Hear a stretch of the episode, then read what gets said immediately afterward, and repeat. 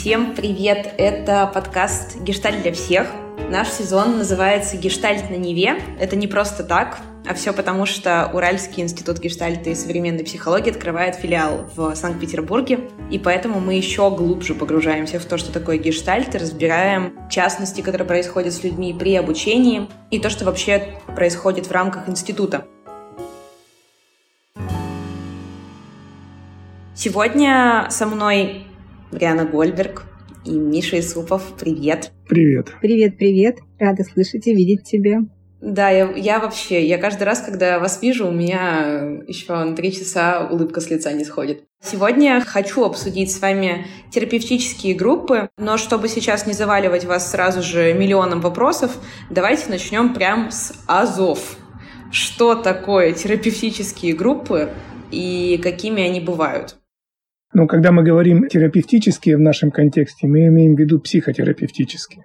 Всякие бывают разного формата. Они возникли после Второй мировой войны в Америке и работал вот в таком варианте Карл Роджерс. Это было связано с эм, такой сильной очень невротизацией людей после Второй мировой войны. Почему, собственно, групповая работа? История была такая. Правительство Рузвельта пошли поставки ленд-лизовские в Европу и, в частности, в Советский Союз. И возникло недовольство среди американского среднего класса о подражании цен на мясо в том числе. И Рузвельт дал своим помощникам задание. Подумайте, как можно сделать так, чтобы э, люди не возмущались, потому что ну какое-то время цены на мясо будут выше. И был сделан эксперимент. Они взяли две группы домохозяек одного возраста, одного семейного положения, приблизительно с одинаковым количеством детей, с заработком мужей приблизительно одинаковым. И с одной группой испытуемых они просто в течение шести часов читали лекции, как снизить употребление мяса в семье, какие блюда можно готовить, женщины все это записывали. А во второй группе они посадили их в кружочек и женщины просто разговаривали о том, как кто готовит, как кто детей кормит, как кто мужей кормит, как сэкономить, что-нибудь еще интересненькое. Женщины обменялись рецептами, поговорили о том, что да, действительно, наверное, можно немножко меньше мяса, и разошлись. Через какое-то время их снова собрали и проверили. И вот в цифрах могу соврать, но, условно говоря, в той группе, где просто начитали лекцию, потребление мяса снизилось, не знаю, на 1%. А там, где женщины просто сидели, разговаривали, обменивались, поддерживали друг друга, типа на 25. И после этого сделали вывод, что когда люди собираются в группы, их взаимоподдержка, взаимонаучение, взаимообучение, Вообще просто, да, оказывается, я не один такой. Оказывается, у кого-то тоже так. Ой, у тебя так, ой, у меня так, ой, уже сразу стало полегче. Просто от того, что у другого точно так же. Собственно, на этом эффекте групповая психотерапия во многом и строится. При том, что, понятно, есть отличие между индивидуальной и э, групповой. Когда один на один с терапевтом – это одна история, а когда группа – это другая история. Я как-то попроще, без э, экскурсов. Ну вот, слава богу, да, в нашем Отечестве слово психотерапия перестало быть э, странным, Пугающим. Стало, стало частью культуры, да, и, в общем, имеется в виду индивидуальная терапия чаще всего, да. Ну, стало прилично говорить, у меня есть личный терапевт. Там раз в неделю я с ним встречаюсь. В группе та же терапия, если это терапевтическая группа. Но она получается здорово на виду у всех остальных. С одной стороны, чаще всего по первости пугаются, как я буду говорить о себе в присутствии других эти вещи достаточно легко снимаются, когда участники группы понимают, что, ну, условно, их беды, их страдания, их проблемы, трудности, как угодно называть, оказывается, это не уникально, а, в общем, присуще всем людям. И это уже само по себе здорово, целебно.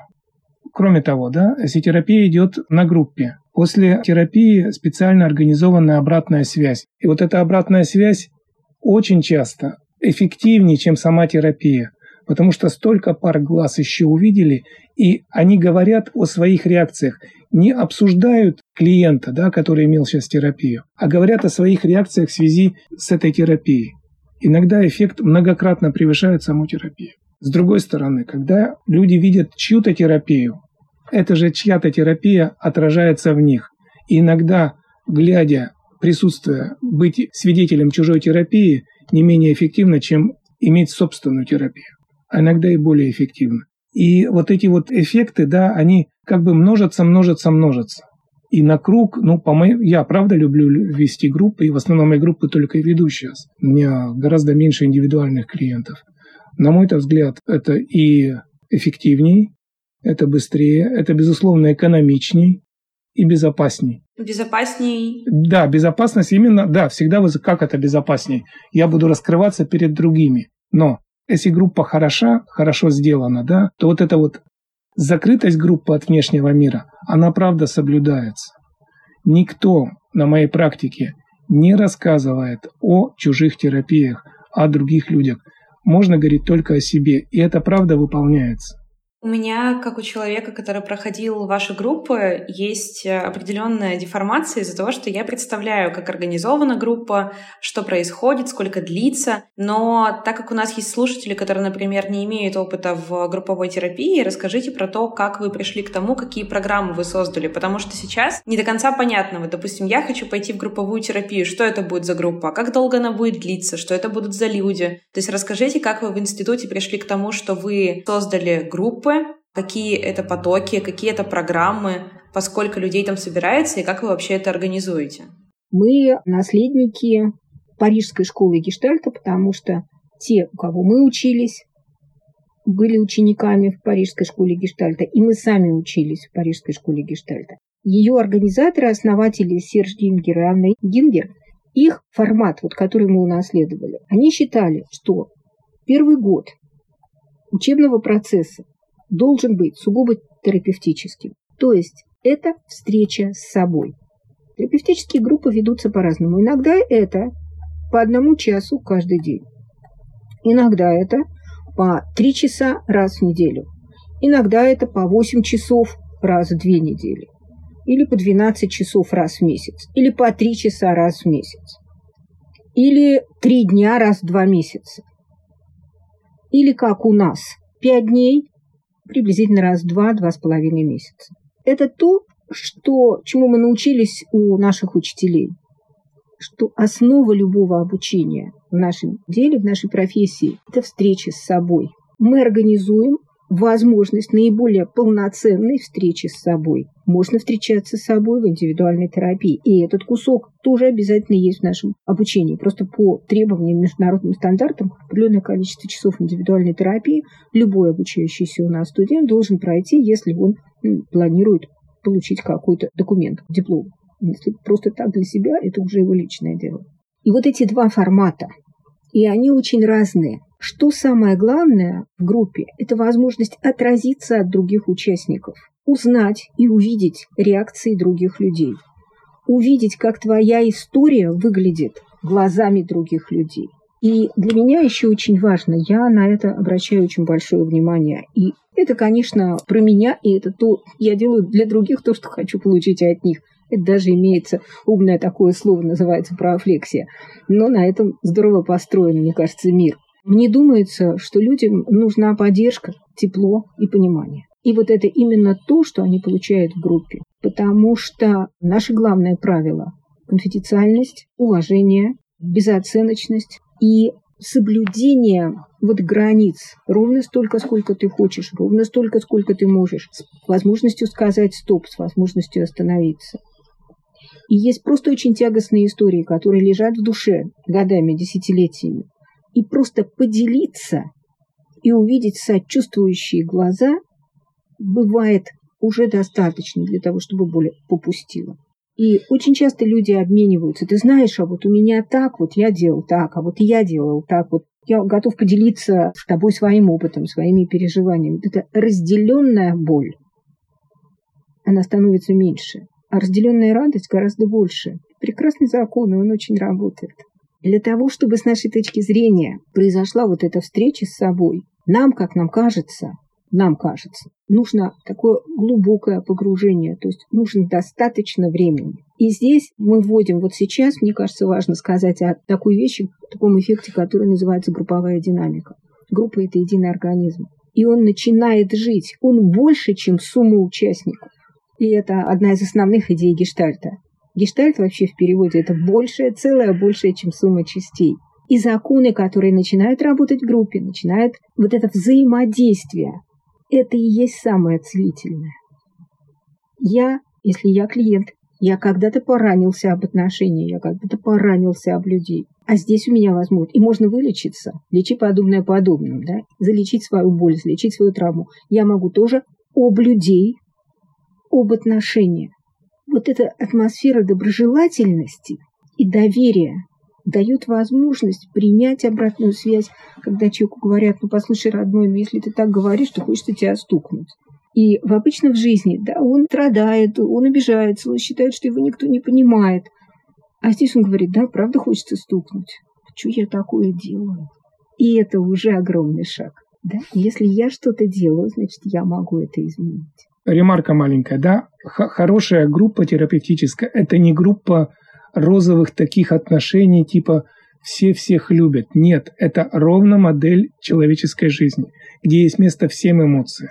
Но мы обустраиваем ситуацию. Мы, не только мы как ведущие, все участники группы вкладываются в то, чтобы о собственном гневе можно было сказать безопасно, и что если на меня гневаются, и мне об этом говорят, чтобы я училась этот гнев принимать, потому что весьма вероятно, что в жизни я не учусь, я пугаюсь, я страдаю, я горюю. И, например, если мне кто-то говорит, я на тебя осержусь, для меня это обозначает, я тебя не люблю. И мне становится э, невозможно жить и невозможно дышать, потому что мы травмируемся в детстве, и ребенку, если сказать, вообще я тебя не люблю, все это погибель. А здесь мы учимся сами и помогаем нашим студентам, клиентам. Да, если я на тебя злюсь, это не значит, я тебя не люблю, или даже значит, ну хорошо, а, ну не люблю тебя. Что ты теперь помрешь, если я тебя не люблю? Да нет, как-то, в общем, будешь жить спокойно без моей любви. Да, оказывается, можно по-другому. Это практическое научение иным взаимодействием, иным коммуникациям, иным собственным реакциям. Более комфортным, более гармоничным, более здоровым, да, в которых, э, ну, в общем, э, легче, проще.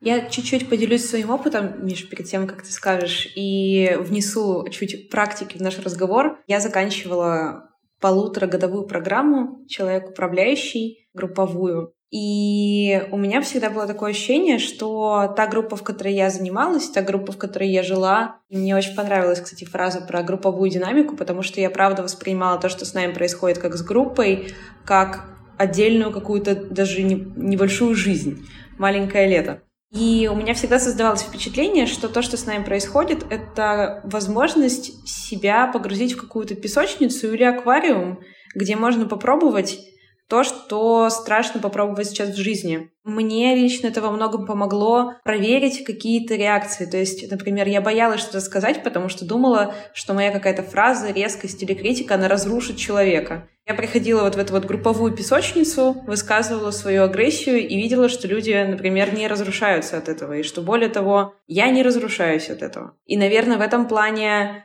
здорово на практике было смотреть, как можно что-то потренировать там, а потом выносить в жизнь. Это было действительно очень ощутимо в то время. И один из смыслов группы на самом деле потренировать тут, вот в этих условиях безопасных, чтобы потом перенести в жизнь, да? Именно так. Можно и так группу рассматривать. Потому что группа – это тот же социальный организм. Модель социума. Та же самая модель, тех же самых отношений. Просто все под увеличением, как бы все очень выпукло. Но можно обсудить можно поговорить, созданы специальные условия. На группах никто из участников не делает ничего того, что он не делает в жизни. И очень часто мы сталкиваемся с ситуациями. Ну вот, вот меня всегда, не знаю, обижают, оскорбляют, не считаются. И даже тут. Но здесь есть возможность сказать, может быть, может быть, что-то ты делаешь такое, что даже тут, в такой доброжелательной атмосфере, получаешь такую реакцию. Давай посмотрим, потому что здесь мы можем безопасно обсудить, безопасно запросить обратную связь. Что я такое делаю, что там происходит. Дальше. И ведь, правда, один из инструментов хорошей группы – это налаженная, отработанная, отточенная обратная связь. Если обратная связь работает в группе, то участники переносят этот навык давания и получения обратной связи в жизнь. Мне иногда кажется все очень просто, да? Давать и получать обратную связь достаточно, чтобы изменить жизнь.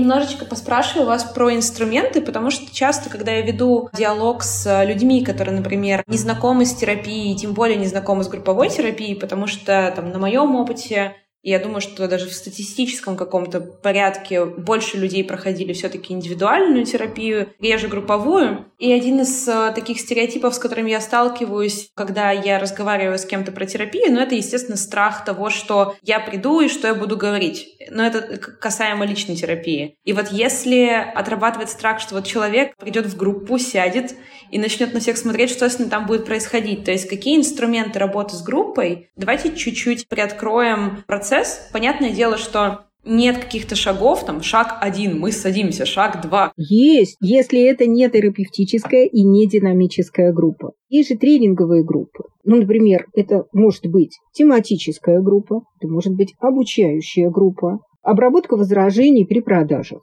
Или как ответить, сидя на телефоне доверия, на неудобные вопросы. Как э, выдерживать идиотов-покупателей, э, будучи продавцом э, в гипермаркете. Я много таких групп вела. И там мы берем... Ну, это тренинговые группы. Это тренинговые группы. И там у меня прописано. Делаем раз, делаем два, делаем три, сели, встали, упражнения обсудили, поговорили, проиграли ролевую игру. Все, пошли. И заранее все выстроено. Если мы говорим о терапевтических группах, динамических группах, гештальт-группах, то там большое внимание уделяется процессу. И искусство ведущего именно в том, чтобы ловить процесс и видеть, что происходит в группе. Вот какие происходят процессы, что всплывает, какая стадия группы. Иногда мы просто сидим и молчим, и участники группы говорят между собой, и наша задача только следить за экологичностью этих разговоров и останавливать, если да, нарушаются рамки безопасности, переход на личность, грубость там, или что-то еще.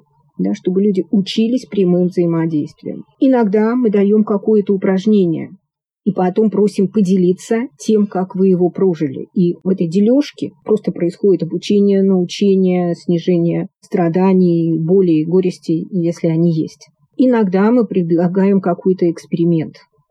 Вот что-то сделать и посмотреть, как. Как ты это делаешь? Что ты можешь увидеть? Иногда мы просто просим рассказывать. Иногда мы даем задание, ребята, вот, ну не знаю, там веду я, кстати, тематическую группу по противостоянию манипуляции, да, взяли листочки бумажки, продлили фразу «манипуляция – это». Дальше, пожалуйста, опираясь на свой жизненный опыт, вы э, пишете определение этого понятия. Потому что для того, чтобы о чем-то говорить, давайте нам надо определиться, что это такое. Инструменты зависят от того, что делает ведущий, для чего, для чего пришли люди, почему они договорились на старте. Если это коммуникативная группа, тренинговая коммуникативная, да, коммуникативная культура, то там очень по-простому. Итак, навык первый. Рассказываю. А теперь в парах тренируемся. Получилось? Получилось. Навык второй. В тройках. Тренируемся. Получилось? Не получилось. Но все-таки если о терапевтических группах, Самая пролонгированная терапевтическая группа в институте в нашем – это все-таки первый курс трех с половиной системы обучения э, гештальт-подходу. Первый год, 200, по-моему, 40 часов в общей сложности, 5 групп, пятидневки, последняя шестидневка. И это правда терапевтическая группа. Там всегда два ведущих. Группа все время делится на две части. С одной темой в одном помещении, с другой темой в другом помещении. Потом встречаемся вместе, потом расходимся и так далее. Вот там скорее глубокая история. Там гораздо меньше навыков как таковых. Там задача увидеть свои белые пятна, понять, как мы становимся несчастными без посторонней помощи, с этим научиться обходиться, делать как-то иначе. То есть понимание себя, да, и это бесконечный процесс. Это не значит, что вот 240 часов прошло, и я стал просветленным. Нет. Но для начала это хороший старт. И если я понимаю себя чуть-чуть лучше, тогда я точно буду понимать другого. А если я понимаю другого и себя, то я могу управлять процессом нашего взаимодействия. Чуть-чуть отмотаю нас назад, потому что я хочу немножечко позанудничать разобраться в терминах. Мы говорим, что существует динамическая группа, гештальт-группа, терапевтическая группа. Для меня это все звучит примерно одинаково. То есть в чем коммуникативная группа, а в чем все-таки частности различия между вот этими группами, как понять, что ты пришел в группу и что это за группа вообще? Ну, вообще это заявляется когда ты читаешь рекламу и решаешь принять участие, ну, в общем, там прописано то, чем мы будем заниматься. Та же самая гештальтистская группа может быть вполне динамической. Например, мы просто находимся в режиме диалога, и группа разговаривает отклик. Я говорю, ты откликаешься, Миша откликается на твой отклик, еще кто-то откликается на отклик Миши на твой, на мой отклик, да, и идет вот этот вот разговор, проживание, переживание, да, просто мы разговариваем. Скорее, то, что мы делаем, это шеринги, то есть поделиться своими актуальными переживаниями на сейчас. Это индивидуальные работы в центре круга и шеринги по поводу этой работы, как вам не отозвалось. И это предлагаемые нами упражнения, эксперименты, исходя из того, что происходит в группе. Вот это то, как работаем мы. Если это тренинговая группа, то она заявлена, она тематическая, и тогда ведущий выстраивает весь сценарий группы, исходя из этой темы.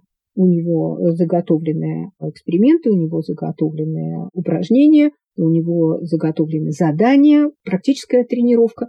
Это если это тематическая тренинговая обучающая группа. Сколько человек может быть в терапевтической группе и почему именно такое количество человек? Как это вообще влияет на то, что происходит? Количество людей в группах в зависимости от задач очень разное. Такая классическая тренинговая группа – это 12 человек. Ну, 12 апостолов, 12 месяцев, 12 знаков зодиака. Сакральное кармическое число Тренеру очень удобно, потому что хорошо делится пополам, хорошо делится на 4, хорошо делится на 3, э, хорошо делится на малые группы.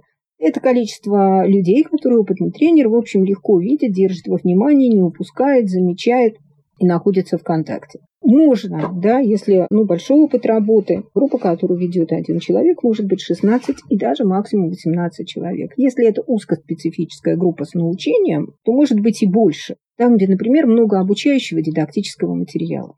Наши терапевтические группы большие, и это совершенно наша принципиальная история. Мы набираем 30-32 человека. И у нас двое ведущих. Обязательно, всегда двое. В дидактике потом один человек. А вот терапевтические двое. Почему важно, чтобы было много народу?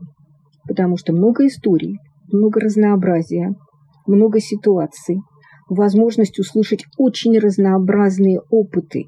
Встреча с опытами других – одна из главных задач. И мы очень приветствуем, да, чтобы группы были очень разновозрастные.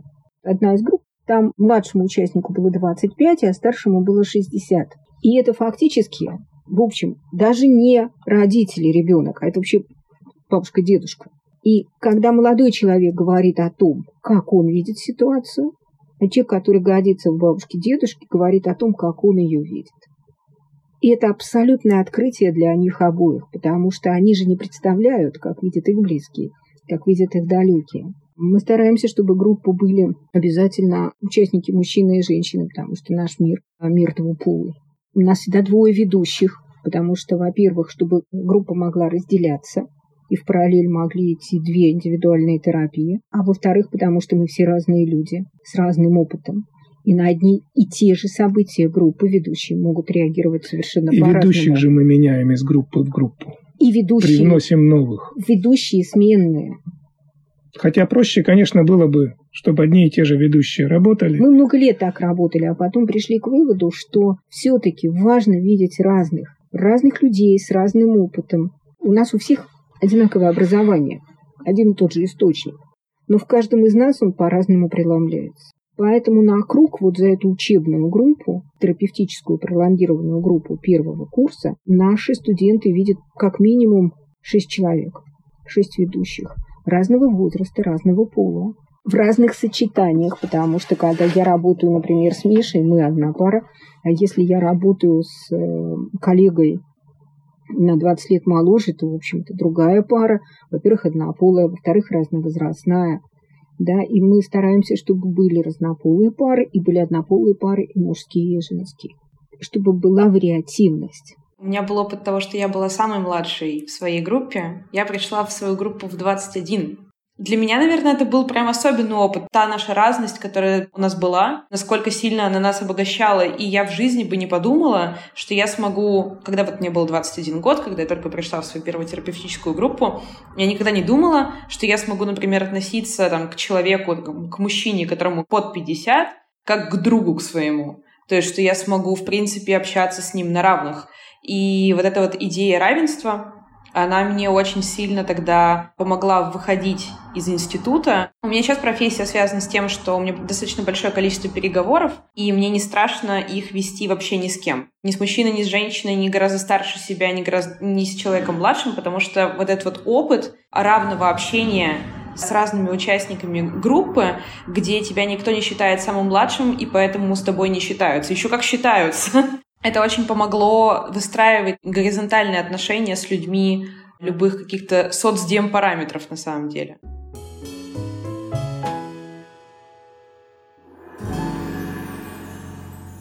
Как вы проверяете или собеседуете людей перед тем, как понять, что им можно быть в группе? То есть есть ли какие-то случаи, когда вам приходилось отказывать кому-то в том, чтобы быть участником группы, или было ли такое, что вы понимали, что, например, в группе какая-то там токсичная атмосфера, как с этим справляться. То есть как человеку, который идет в группу, это вопрос, наверное, про безопасность, хоть какую-то толику уверенности в том, что его там не травмируют другие люди, иметь на все свои группы, и институтские в том числе, я провожу собеседование.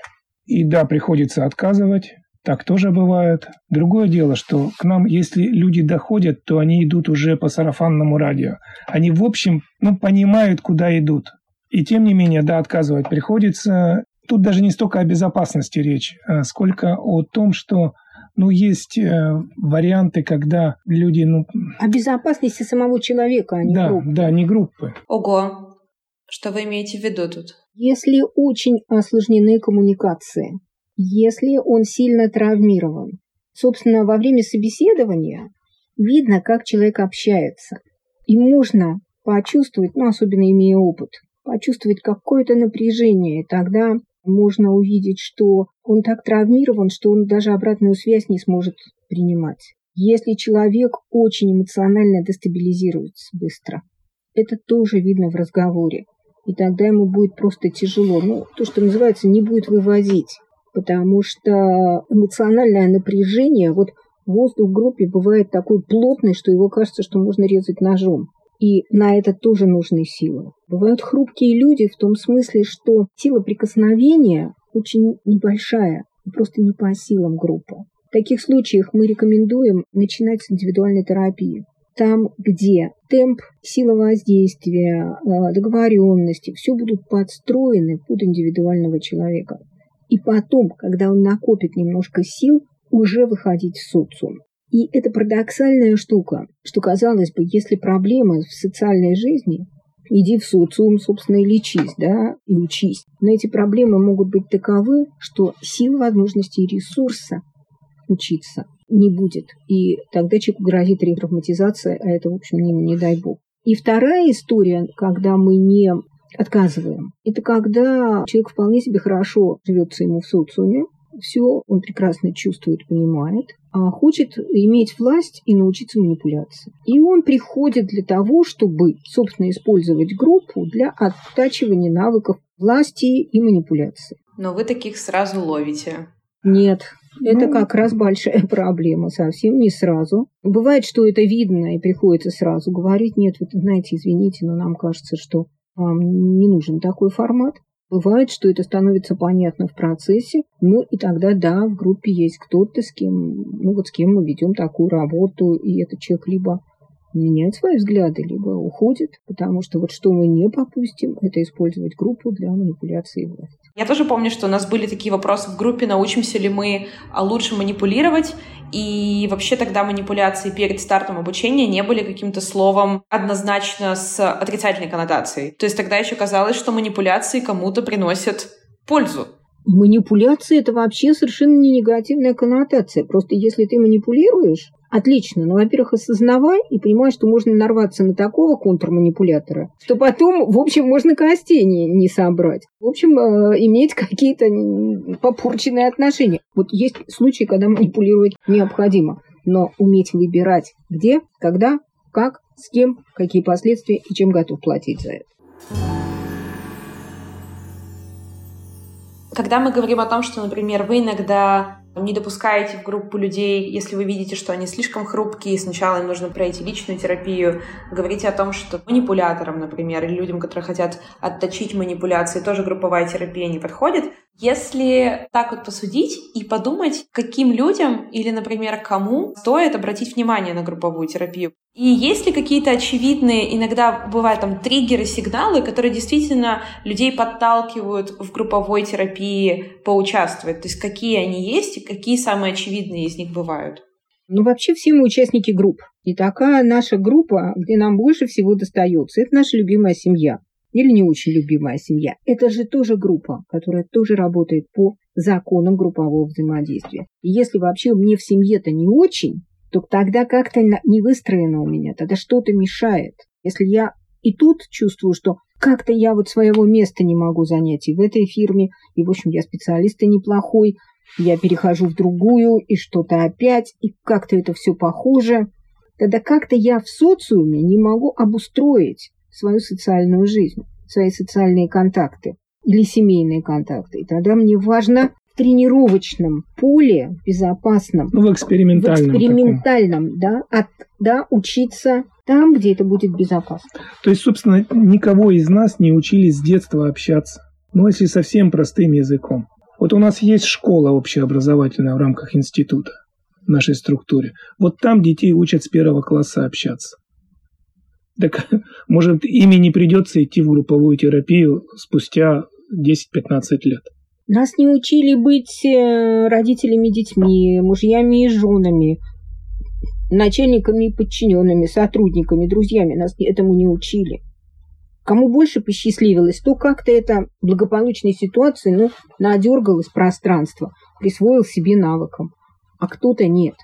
Моя самая любимая история про Гештальт-институт, я обычно с нее начинаю рассказывать вообще все, весь свой опыт обучения в институте Гештальта. Я обычно говорю такую, знаете, кликбейтный заголовок из как будто из желтой прессы, но реально было так. Я когда пошла на первую сессию групповой терапии в вашем институте, я после этого фактически не говорила неделю, потому что я не знала, как. Это настолько изменило мое понимание того, как нужно общаться, настолько быстро, насколько в это было возможно перестроиться, я не могла. И то есть я начинала с кем-то разговаривать, и такая, так, я сейчас, по-моему, очень оценочно что-то говорю, или такая, так, я сейчас вообще говорю не о себе, так, я сейчас вообще какую-то фантазию рассказываю. Я первую неделю просто так вот ходила и не понимала, как я жила в этом мире до этого, то есть как мне вообще удавалось с кем-то договариваться, когда оба участника уходят с единой картиной мира из диалога. И мне до обучения в Гештальт-институте, я помню, я так пришла после первой сессии, и мне казалось, что можно просто забыть все слова, которые я до этого использовала, можно забыть все, что я до этого думала, и сейчас нужно как-то заново. И меня это тогда очень сильно потрясло, потому что я была достаточно токсичным коммуникатором. Я просто этого не видела, и я не знала, что это токсично. Мне казалось сказать, ты ведешь себя вот так, и думать, что это единственная версия возможная, что существует только моя реальность. И то, как я вижу, сто процентов так и есть. Мы, когда начинаем учить «я» посланием и говорить да, о себе, то наши студенты очень часто говорят «я о себе, вот я же о себе, я же чувствую, что ты идиот». Я же о чувствах. Вот это раскрутить. Чувствуешь ты одно, дурак, это оценка. Иногда она необходима, но надо уметь и не оценивать. Наш мир оценочен, да? но только когда, как, что, при каких условиях, в какой форме, чтобы быть услышанным. Фактически история про то, как мне быть услышанным. Сразу спадает уверенность в объективности того, что происходит, потому что у меня неоднократно были такие ситуации, когда я думаю, ну объективно, все же сейчас видели, что меня оскорбили. И когда другие участники группы действительно видят картину иначе, ты начинаешь понимать, что, кажется, нужно обсуждать что для кого значит то, что происходит. И этим очень сильно отрезвляет группа, но при этом жизнь не становится от этого более грустной, жизнь становится более объемной. И это очень здорово. Теория восприятия, теория восприятия – это то, с чего мы начинаем, собственно, свою дидактическую программу уже на втором курсе. И мы обращаемся как раз к опытам первого курса. Как мы воспринимаем мир? Ну, нет объективности, да? Вот в том, что да, как я вижу мир, и как я вижу другого человека, и как он видит меня. Я смотрю только изнутри себя, и тогда это... Вот, единственная очень... объективность ее отсутствия. Да, единственная объективность ее отсутствия. Самые жесткие споры мои с людьми по поводу объективности. Пойдешь учиться в терапевтическую группу, поймешь, что объективности нет, и что-то надо будет с этим делать. А видишь, э, например, будет гораздо меньше войн, если это будет как-то разделяться хотя бы определенным количеством людей, да? Сомнение, что вообще мир объективен. Это сразу ведь проявится. Мне сейчас страшно, потому что я совершенно такой простой обыватель, и я понимаю какие-то законы договоренности. А люди, которые, может быть, обличены властью, да, и могли бы, такое впечатление, что них, не знаю, очень грустно.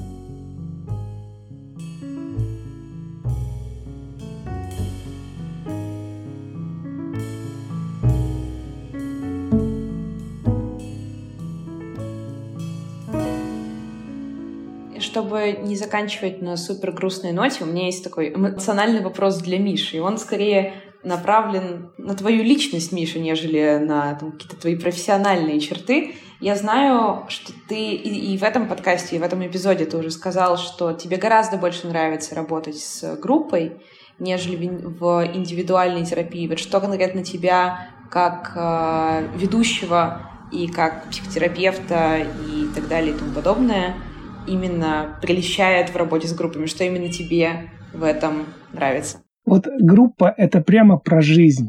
Ничего искусственного. Мне кажется, чем эффективнее э, работает группа, тем она ближе к искусству, а не к каким-то технологиям. И это, конечно, ну, жить в реальной жизни, да, такой, такой очень насыщенной, ну, конечно, удовольствие. Вот видите, я же про себя многое узнаю каждый раз. Чтоб я себя хорошо знал, да ни разу. Плюс нашей профессии мы про себя узнаем ровно не меньше, чем наши участники. И каждый раз так. И я люблю так немножко присоседиться к великому. Ну, Ялома сейчас многие читают, да, это все-таки человек, который много написал, да, слав, славных книжек. Известный терапевт, ему бог знает сколько лет уже. Вот он тоже предпочитает группы.